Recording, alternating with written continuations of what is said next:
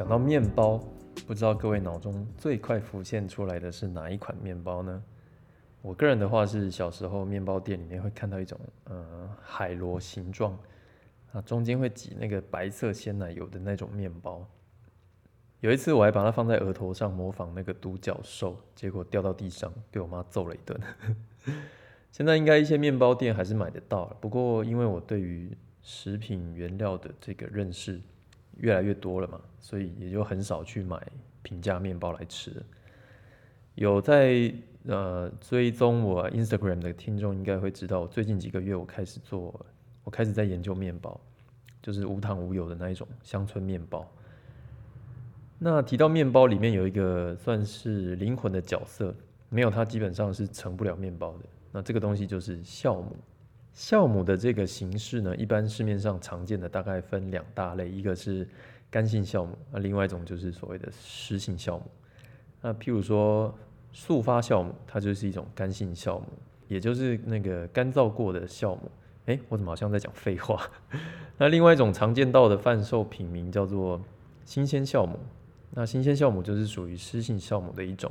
它顾名思义嘛，就是摸起来当当啊，外观有点像半干的泥巴砖这样子。那还有一种是因为这个广告噱头，那创造出来的名词叫做天然酵母。那讲到这里，先请大家猜一下哦，既然有个名词叫天然酵母，那有没有不天然的酵母呢？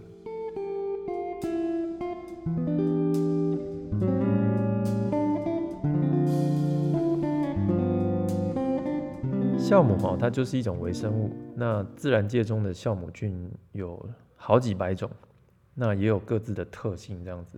那酵母菌会附着在这个谷类上面，像是小麦啊，或者是水果表皮上面，譬如说葡萄啊、苹果等等。那差不多在十九世纪的欧洲吧，啊，十九世纪的欧洲开始，面包的那个需求量很大。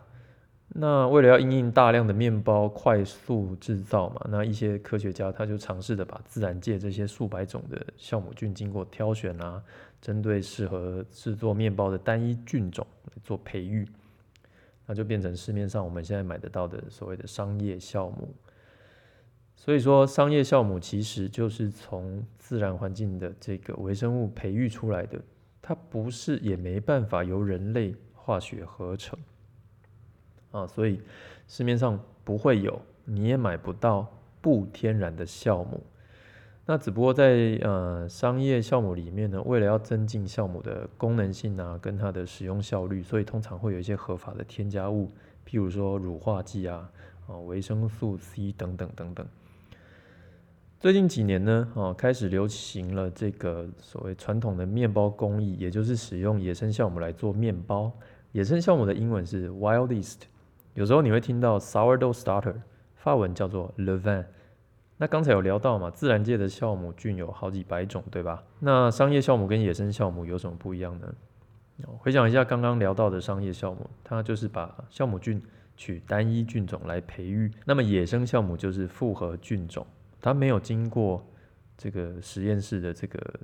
特别的培育，也就是那些附着在谷物啊，或者是水果表皮的这些菌种，譬如说益生菌啦、醋酸菌啦，都被保留下来嘛。所以野生酵母跟商业酵母主要的差异就是在于说，酵母菌的种类多寡跟酵母菌的含量不一样，那也因此做出来的面包风味是相当的不同。诶，那我们可不可以透过最自然的方式来自己养野生酵母呢？其实也不难呐，只要面粉、水跟耐心就可以自己养野生酵母来制作面包。我们自己培养野生酵母的方式呢，通常嗯，通常会用有机的以及没有任何添加物的面粉。那一般来说，要先花七天让混混合那个水啊面粉，让它自然的发酵，让它产生足够的这个菌量，然后呢，再另外花七到十天来活化酵母菌，就是说增强它的活力。那又因为这个酵母菌是活的微生物嘛，那生物就要吃东西啊，所以你每天都要喂它吃小麦粉跟饮用水来当做它的食物。等到酵母菌的数量跟活力到达一定的程度的时候，就可以拿来做面包了。每一个面包工匠养出来的酵母都是独一无二的，啊，里面的微生物种类啊、数量啊、喂的水啊、面粉啊，然后时间比例啊，都会养出不一样个性跟脾气的野生酵母。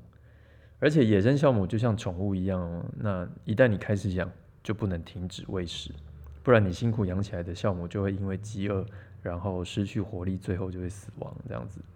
所以有时候我要出远门，还得带着它跟它的食物一起出门啊。人家是养动物，我是养生物，也是蛮奇妙的。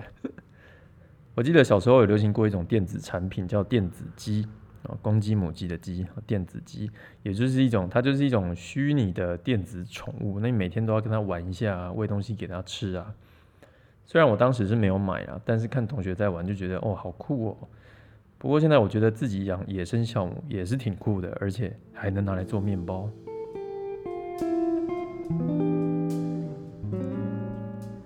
那这集就先说到这喽，改天再来聊用野生酵母跟商业酵母做的面包有什么不一样。希望各位今天听得愉快，我是发誓日常的史卡特，下次见喽，A plus et bonsoir，拜拜。